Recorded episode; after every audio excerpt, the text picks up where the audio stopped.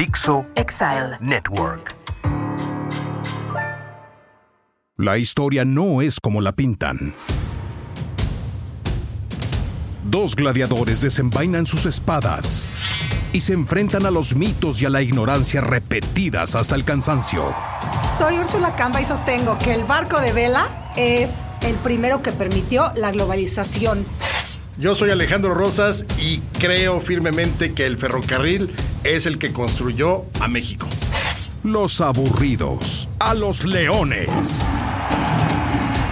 Aquí hay historias y anécdotas para contar en la arena de la historia.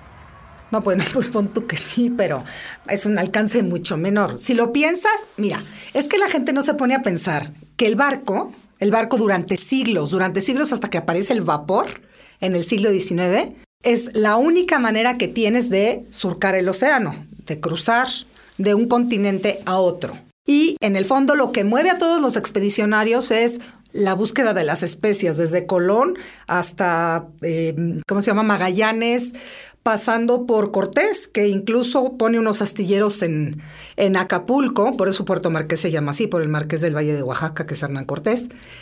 Y eh, no hay motores, eso como que se nos olvida, no hay motores.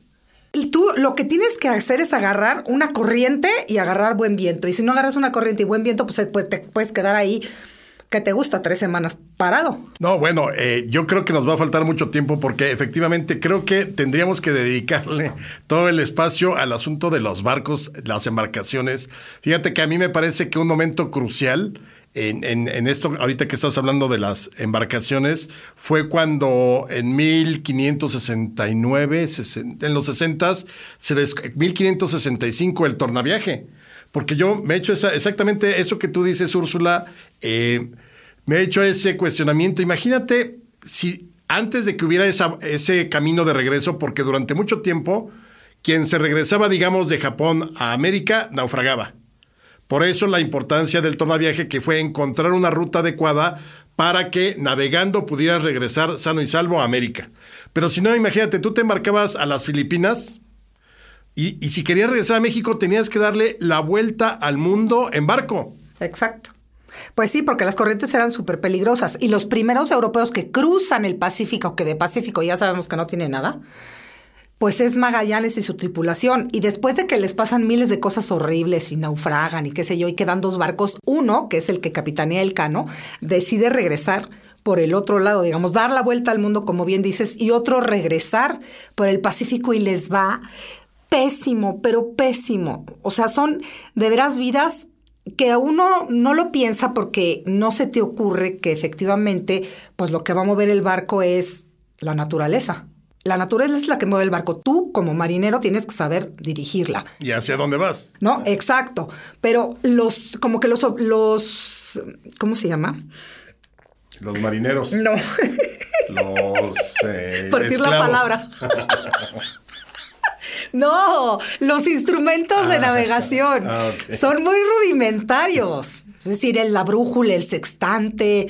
Con esas cosas llegaron a América, luego llegaron a Asia y llama mucho la atención porque si realmente, si lo piensas, eso permitió la conexión de los, de los cuatro continentes hasta el momento conocidos, ¿no? Asia, África, Europa y América. De hecho, eh, ese tornaviaje que la ruta de regreso la, encuentra Fray Andrés de Urdaneta. Así es. Que el, rey Felipe II dijo, a ver, ustedes me consiguen una ruta de regreso porque ya estoy cansado de que todos los que van desde América hacia el continente asiático no regresen. Y entonces pone a Legazpi, ¿no? Al frente de la expedición y el otro es Urdaneta. Llegan allá a, las costas de Japón. Eh, Legazpi sigue con la conquista de lo que serían las Filipinas y a Urdaneta le dicen, oye, Fraile, que además había sido navegante, pero ya se había metido al convento, decide, eh, bueno, le dicen, pues ahora te toca regresar. Y preguntando, se llega a Roma, en este caso preguntando, se llega a México, y logra encontrar lo que se conocía como la corriente negra. Kuroshio o Kuroshibo, eh, como se le llama en japonés, que estaba mucho más al norte de lo que se pensaba y era una corriente cálida que permitía la navegación de regreso a, a América. Y de ahí es donde empieza ya, el, eh, como dicen, el, mundo finalmente quedó unido por las rutas marítimas. Bueno, entonces ya está, ya gané yo.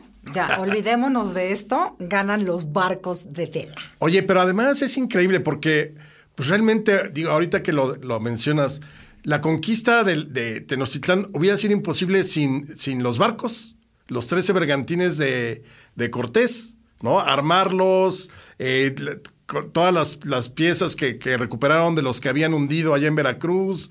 Sí, que eso es algo que la gente tampoco piensa. Es decir, los barcos tienen que traer, además de, no sé, su piloto, que es el que lleva la derrota, la derrota es el rumbo, el derrotero. Además del piloto, el contramaestre, el maestre, la marinería, digamos, el cuerpo de, de, de la tripulación, tienen que llevar personalidades, este, personal especializado. Por ejemplo, carpinteros porque no cualquiera sabe calafatear un barco, ¿no? O arreglar las averías, qué sé yo. Luego está la broma, que es la que, que la broma es un, pues un bicho que se comía la madera, este, y, la podría. Entonces, realmente eh, había que viajar con, como con todo un equipo de eh, trabajadores que pudieran, en dado caso, meterle mano al barco y pues ahora sí que mantenerlo a flote, porque todo es, hay que pensar que todo es a mano. Todo, las velas, si tú ves, por ejemplo, un puño de escota, que es una de las velas grandes de, los barcos, porque además hay diferentes barcos, o sea, la gente cree que todos son galeones. Hay el galeón de Manila, que es el de gran tonelaje, pero también están las carabelas, las surcas, los patachés. Es decir, todo es hecho a mano, todo es la clavazón a mano, la madera se corta, las velas se cosen, todo es a mano, no hay una cosa todavía que va a traer la revolución industrial de maquinaria que va a ser más eficiente la producción de muchas cosas. Entonces es muy artesanal, hay que recordar que es muy que esos viajes son muy artesanales y de hombres que yo creo que además de una situación desesperada, pues también los movía el gusto por la aventura, porque yo no me imagino cómo alguien podría querer vivir en, en, un barco sin agua limpia, sin baño, ¿no? Estas cosas que para nosotros son ya como que no negociables. Tu baño y tu regadera. No, imagínate. Además, por ejemplo, todo esto, lo que fue esa gran compañía de, de, naves, pues la Nao de China, ¿no? La empresa, eh, o el Galeón de Manila, que, que recorría dos veces al año la ruta. Pero imagínate, hay casos donde llegaban ya muertos, Muchas veces hubo dos o tres casos donde el galeón de Manila llegó con gente muerta. O en el mejor de los casos con escorbuto, porque se les acababan las frutas, las naranjas, los limones, eh, pues la vitamina C. Sí, no, eran, eran cosas eh, eh, increíblemente de hazañas. Duras, sí, sí, Eran, eran condiciones de vida muy duras. Por ejemplo, el cano, el cano ni siquiera figura como una así un nombre muy prominente en la expedición de Magallanes. El Cano queda porque se van muriendo, se van muriendo, se van muriendo, y pues ya son los que quedan. De los doscientos y tantos que salen, quedan creo que 18.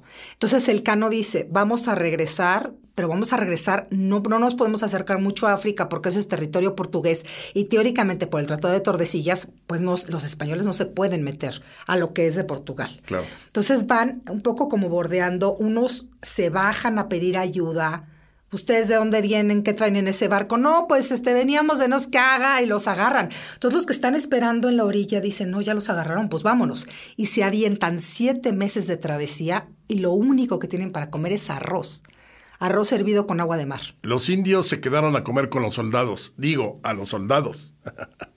Seguramente pasó varias veces así. Se los merendaron. Oye, pero bueno, entonces ahí te lleva a pensar que pues el barco movió al mundo hasta entrado el siglo XX, que fue cuando empezó la aviación. Y lo único que podías era intercontinente, dentro de los continentes, pues el carruaje, la carreta, eh, el caballo, pero básicamente hasta el ferrocarril de, de, la primera mitad del siglo XIX en Europa, aquí llegó ya a partir del porfiriato propiamente que se desarrolla, pero pues estábamos fritos. Pero además, fíjate, la carreta, la carroza, eh, todos, el caballo son para gente que tiene dinero. No todo el mundo tiene para comprarse un caballo y no todo el mundo tiene derecho a, montarse en un caballo. Es para un caballero, como su nombre lo indica, ¿no? O si, si tienes como ciertos privilegios o ciertas, digamos, preeminencias que te da la corona, en el caso de Nueva España. Y la carroza es carísima.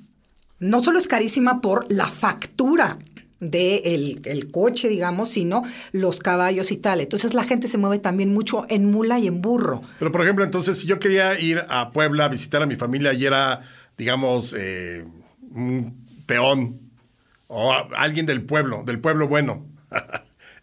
Yo era del pueblo bueno. Si quería ir a pueblo a visitar a mi familia, pues no podía. No, sí, claro que podías. ¿En qué Te iba- podías en qué ir- me iba? Uh. Ah, en una recua de mulas. Te puedes ir en una recua de mulas o te puedes ir a pie. O sea, la gente sí iba a pie, por ejemplo, a Toluca. No sé, aquí van a Toluca, pobres, ¿no? Ni a pie ni, ni a caballo. Eh, se iban en recuas de mulas que eran a veces, las recuas eran a veces hasta 60 animales que iban cargados. Porque imagínate eh, transitar además la Sierra Madre Occidental, la Sierra Madre Oriental, los- estas barrancas, ¿no? O las selvas muy tupidas o los bosques muy... En, en caminos donde realmente en la época prehispánica eran transitados por personas. No es lo mismo un sendero tra- eh, transitado por una persona que un camino transitado por animales de carga. Es distinto. Claro. Entonces, la gente podía ir en recuas de mulas que se rentaban y había quienes se rentaban por día para hacer encargos y regresaban en la noche a su casa. O había que se rentaban por semanas o por meses así de, tengo que llevar un cargamento de plata de la Ciudad de México a Veracruz, ya llevan con las mulas y con gente que cuidara, porque además esa ruta desde siempre fue muy peligrosa. Todavía hoy asaltan muchísimo en esa ruta Claro. que es la de México, Puebla, Veracruz. Pero, bueno, recordemos los bandidos de Río Frío, ¿no? O sea, todas las historias que hay en el 19 también de estos bandoleros o estos bandidos que asaltan pues, a los viajantes. Claro. Fíjate que yo creo que un momento también fundamental en el siglo XIX fue cuando ya empezó a haber pues, el, el ómnibus que se le podía conocer. Así lo, así lo menciona Melchor Ocampo de lo que había visto en Europa. Pero aquí, pues, los tranvías de mulitas. ¿no? Exacto. O sea, que finalmente te llevaban a las, eh, estando en la Ciudad de México, que la Ciudad de México básicamente hasta muy entrado el siglo XX era el centro de la ciudad. Por ahí estaba la colonia Juárez, la parte de Tepito, Indianilla y eso, pero en general ya Chapultepec estaba fuera de la ciudad y había esos tranvías de mulas que te llevaban a los pueblos de fuera de la Ciudad de México, San Ángel, Miscuac, Tacubaya. Tacubaya, eh, Tlalpan. Tlalpan y, y Xochimilco, ¿no? Exacto. Otro transporte que a mí me parece fundamental para eso, los barcos de vapor. Nadie se imagina que hubo barcos de vapor en el lago de Texcoco, allá por 1850. Porque era un lago grandísimo. Grandísimo. Y entonces podías hacer eh, la expedición de salían, partían desde más o menos donde hoy es eh, anillo de circunvalación hacia atrás del Palacio Nacional, o sea, hacia el oriente. Ahí te embarcabas y podías ir a Santanita, a Ixtacalco, a Xochimilco, en barcos de vapor como los del Mississippi, o sea, de aspas y, y- y- y vapor, ¿no? Ay, qué bonito. Eso es como de tu época, ¿no? No, No. un poquito menos. Bueno, pero finalmente, bueno, el ferrocarril, claro, pues conecta a nivel masivo y económicamente, pues produce un boom, pero no hace un cambio global, a mi parecer. No, yo creo que el siguiente cambio global sería hasta el avión, ¿no?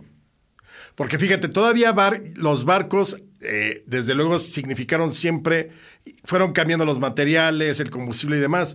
Pero un barco normalito de una línea normal, por ejemplo, eh, para recorrer de, de Europa, de México, bueno, de Estados Unidos que salían de Galveston y llegar a Europa, alguno de los puertos importantes, eran 18 días. Exacto, esa es la otra, el- como la, la vivencia del tiempo, que estamos muy acostumbrados a la inmediatez de enterarte de algo que acaba, acaba de suceder hace unos cuantos segundos.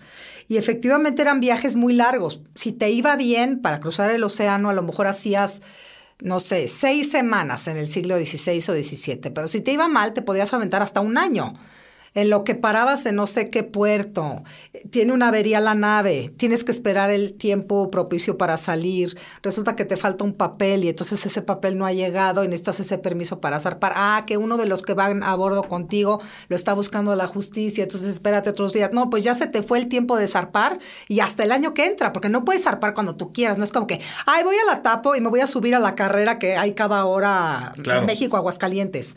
No, es pues no agarraste los vientos, sino, pues te esperas hasta el año que entra, porque si no, ¿cómo vas a llegar? Claro, porque ahí solamente era con viento, como dices. Con viento y con las corrientes, que eso es también lo que dicen algunos historiadores de, de Colón, que qué raro que Colón llegó tan rápido, tan fácil a América. Y lo que dicen algunos es que en un naufragio, un comerciante que él recibió cuando vivía en la isla, no me acuerdo en qué isla, eh, se fueron muriendo todos los de la tripulación y uno de ellos, Alonso de Huelva, le sopló el camino, como que le dijo, ah, llegué a un lugar, me trataron muy bien, era gente que yo no había visto nunca, eran así unas islas, y luego el temporal me arrastró allá y luego me trajo de regreso, y total, que se muere afiebrado de no sé qué cosa que no saben qué es, y Colón se guarda mucho como de contarle a la gente eso, se lo guarda y dice, ok, entonces yo pues más o menos le sé la navegación, yo le calculo tal y agarra, porque llega en seis semanas a América, así, hay zarpa del puerto de Palos y llega a América. qué suerte. Y al regreso no le va tan bien. Pinzón, que es un supermarinero que va con él. Los hermanos Pinzones eran unos. Exacto. Regresa, Pinzón regresa a Bayona y él regresa a Barcelona y Pinzón llega un mes antes que él. Llega muy rápido. Oye, otro de esos viajes legendarios, me imagino el de la primera embajada japonesa que viene con Hasekura a principios del siglo XVII, más o menos por el 1609, que vienen de Japón vestidos. Ah, la, la descripción que hace Chimalpain eh, en su diario es increíble porque la gente aquí en la Ciudad de México pues nunca había visto japoneses con sus katanas, eh, o sea, con, la vestimenta tan característica japonesa. Eh, seguramente no traían sake, pero pero lo padre, viajan por el Pacífico, llegan a Acapulco. Ahí los trasladan a la Ciudad de México, me imagino que ahí sí en carruajes porque era una embajada importante. En la Ciudad de México están unos días, los bautizan ahí en el templo de San Francisco, en que hoy es la calle de Madero, y luego varios de ellos, o la mayoría, siguen en la embajada porque iban a Europa. Entonces tenían que llegar a Veracruz y en Veracruz embarcarse para ir a Cuba primero, porque no se le echaban directo, ¿sí? No, tenían que hacer como una escala en Cuba y de ahí a veces salían ya con varios barcos, porque tampoco sale un barco solo. Claro. Si tiene un problema no hay quien, que ni, un ataque pirata, una avería, un, necesita que alguien lo auxilie. Entonces siempre tienen que salir como la flota, lo que llaman la flota de Indias.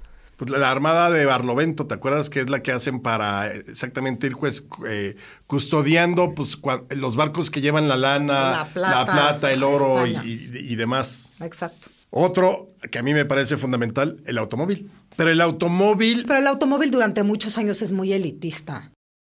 Alejandro, o sea, muy pocos tienen, a pesar de que se producen en serie, realmente siguen hasta yo creo que hace muy poco tiempo estando al alcance de una élite, realmente. Creo que el automóvil lo que nos trajo fue mucho tráfico, mucho estrés, más que bienestar. Pero fíjate, en la campaña de Miguel Alemán en 1946, él decía que la felicidad de los mexicanos era que tuvieran un puro, un Cadillac y un boleto para los toros. No, bueno. Sí, para los mexicanos, no sé, para sus vecinos de, de satélite, ¿no? Pero ahí es donde echó raíces. Pues sí, porque la gente, imagínate, en esa época que el analfabetismo es altísimo, la pobreza, ¿no? La desigualdad social, que sigo, sigue siendo así, pero creo que el, el automóvil apenas hace muy poco que empezó a permitirse como en pagos y a crédito y tal, se popularizó mucho más que, eh, porque si lo piensas también, el tren pues era también algo elitista. No cualquiera tenía para viajar en tren porque no era tan barato, ¿no? Efectivamente, pero aquí sí, la gran modernización que vive México ya eh, en el México independiente es con Porfirio Díaz. Y él toma, por ejemplo, el país con 800 kilómetros aproximadamente. Dicen que entre 600 y 800 de vías férreas y va a dejar el país con 20 mil kilómetros. Lo interesante ahí es que sí une todos los, eh, todo, a toda la República, pero las principales líneas llegaban además a la zona fronteriza. Entonces ahí se conectaban con las líneas de ferrocarril de, por ejemplo, exactamente. Entonces, pues obviamente se expandía mucho la red, pero sí fue un ariete modernizador absolutamente. El ferrocarril de Tehuantepec, donde Porfirio Díaz nada más permitió capital inglés, se lo da a Pearson, a su amigo y contratista. Y ese, ese ferrocarril tuvo entre 1907 y 1914 como el 700% de ganancia anual. Imagínate porque pues unías a través del ferrocarril lo que traías de Asia y lo llevabas a, Europa. Pero en 1914 se cae todo porque inauguran el canal de Panamá. Nuevamente el barco pone contra las cuerdas a los medios de comunicación del continente. ¿Ves? Es el triunfo del barco. Pero ya no. Hoy ya, ya, ya perdió el barco. ¿Quién, va, ¿Quién se sube a un barco? Ay, pues nadie. Ya nadie, los cruceros esos que no dejan nada de turismo local. Eh, los cruceros, pero pues no, ya, No, ya nadie no se iría a Europa. en- No, en- el trasiego de mercancías, pero todavía hace poco eh, mi papá, yo creo que en los 50 todavía viajó de Europa a América en barco.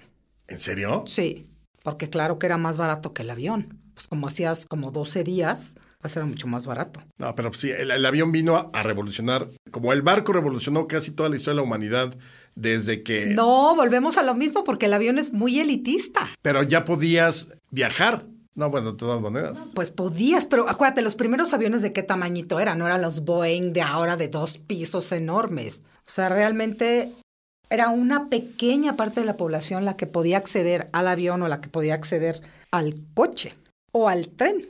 Claro, el barco se populariza en el siglo XIX, ¿no? A partir del XIX, que ya hay tercera clase, en, lo- en la, sobre todo en los, en, en los transatlánticos. Bueno, pero porque en los barcos del siglo XVI no hay ni primera clase. Es decir, todos van con los chivos, con las gallinas, no hay camarotes. Pero, por ejemplo, ahí, si yo quería venirme a echar, a, a buscar suerte, ¿qué? ¿A quién le decía, oye, te pago un boleto? ¿Tú, tú sabes cómo era ese proceso? Tenía, o sea, había una cosa que era la casa de contratación, que estaba en Sevilla y que veía todo lo, lo referente a el, el intercambio de pasajeros, de mercancías, los pleitos, este, las demandas, todo eso entre América y Europa e incluso Filipinas.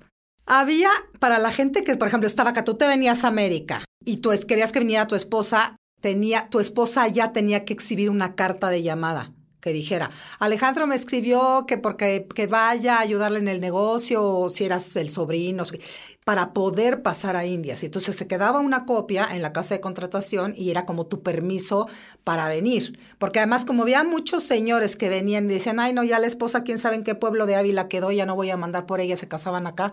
De repente aparecía la esposa así de, no, no tengo carta de llamada, pero mi marido está allá en América, lo voy a ir a buscar. Y digamos, se embarcaban, pero nunca solas, siempre tienen que ir acompañadas de alguien, o sea, de alguien, digamos, decente, ¿no? De un criado, de un pariente, de un tutor. Entonces, no cualquier hijo de vecino se podía embarcar. No, porque hay, o sea, hay, hay toda una regulación y una protección justo para que no pasen, pues no sé, maleantes, rateros, gente que tiene deudas con la justicia, etcétera. O sea, sí hay como una reglamentación. Que claro que siempre podías dar un soborno, siempre podías meterte por ahí de contrabando, enredado en las velas, escondido entre los chivos. Siempre hay maneras de hacerlo. No, no, ya me imagino que es inimaginable todo ese mundo. Era verdaderamente otro mundo. Otro mundo. Eh, la visión del tiempo, la visión de la vida, la, la de la muerte, la de la familia. Imagínate, pues, seguramente muchos se dejaron a sus familias atrás y ya no volvieron a saber nunca de ellas. Acá porque a Cortés le, le cayó la, la esposa. Le cayó de pronto, eh, exactamente, que estaba en Cuba y, ay, sí es cierto, tenía esposa y le cae ahí por 1524. Pero realmente, pues, ¿cuántas eh, familias no terminaron siendo eh, pues, abandonadas? Sí, hubo un montón, exacto, que te salía ya mejor tener una esposa acá y hacerte, y eso lo ves en los casos de Inquisición, los que denuncian y dicen, yo, este señor estaba casado en Castilleja de la Cuesta, ¿cómo es que ahora está casado en Michoacán? Por decirte algo. Y entonces empezaba todo el proceso inquisitorial por el delito de bigamia o de poligamia, porque a menos que se daban el lujo de tener dos y hasta tres esposas. Esposas, o sea, no amantes, que se habían casado. Claro. Se supone que por eso se corren las amonestaciones en la parroquia, ¿no? Que ponen esta foto en las iglesias para ver si no estás casado con alguien más. Ajá. Oye, pues a ver, vamos a ir concluyendo con qué. Dime un dato para que yo luego te lo mate o para que me rinda ante lo que me digas. Un dato para que te lo mate. Para mí el barco más famoso de la historia es el Titanic. ¿No crees que sea la niña La Pinta y la Santa María? Eh, Por repetición en primaria, que hasta cantadito.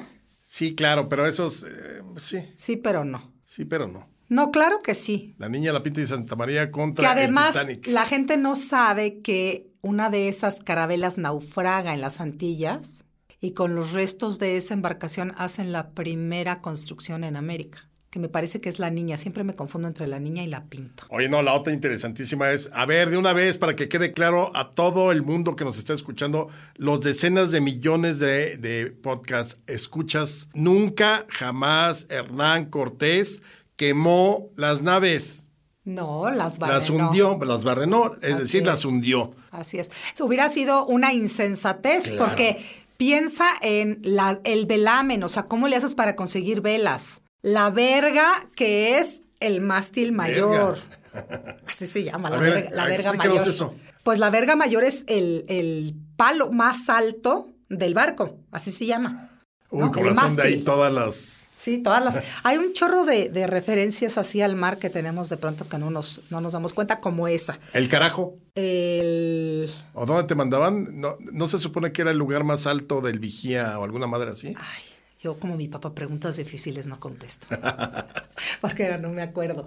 Pero es que me preguntaste algo y como me interrumpes ya no me acuerdo qué me preguntaste. No, me estaba, estabas diciendo por qué hubiera sido una insensatez de Cortés. Ah, pues porque claro, tenía todos. O sea, eh, digamos que hundió las naves, pero salvó la, la, los mástiles, las velas, el timón, baúles, los cordeles, todo eso que te sirve para poder navegar. Porque acá, como no existía esa cultura de la navegación, existían estas canoas, ¿no? Pero no existía la cultura de la navegación como existía en Europa desde, uh, y desde los fenicios. Claro. Entonces, pues había que guardar eso porque no sabías en qué momento lo ibas a necesitar, que tiene que ver también con esta cultura de lo desechable. Ahora, es algo no sirve, lo tiras, no lo reparas.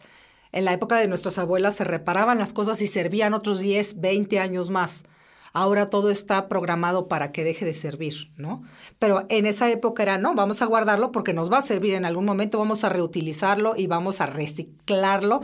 No existe esa palabra como tal, con el sentido de preservación, sino como de reutilización, porque todo sirve y porque no sabes cuándo vas a volver a conseguir clavos, cosas tan elementales como clavos, martillos, etcétera. Y mucho de eso fue lo que utilizó también para los bergantines, ¿no? Exactamente. Creo que esta vez eh, tengo que eh, anunciar mi derrota porque sí, sí ganó. eh, Creo que nos lleva de calle los barcos de vela y los bar- la- las embarcaciones que surcan los mares en la historia de la humanidad. Eso es.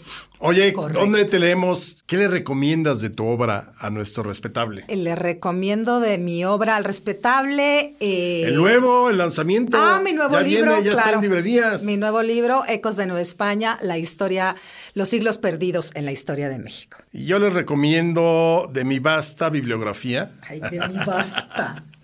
De Lo- mi humilde. Los Méxicos Bizarro 1 y 2, que son historias absurdas que han sucedido en México de la política, del deporte, de la sociedad.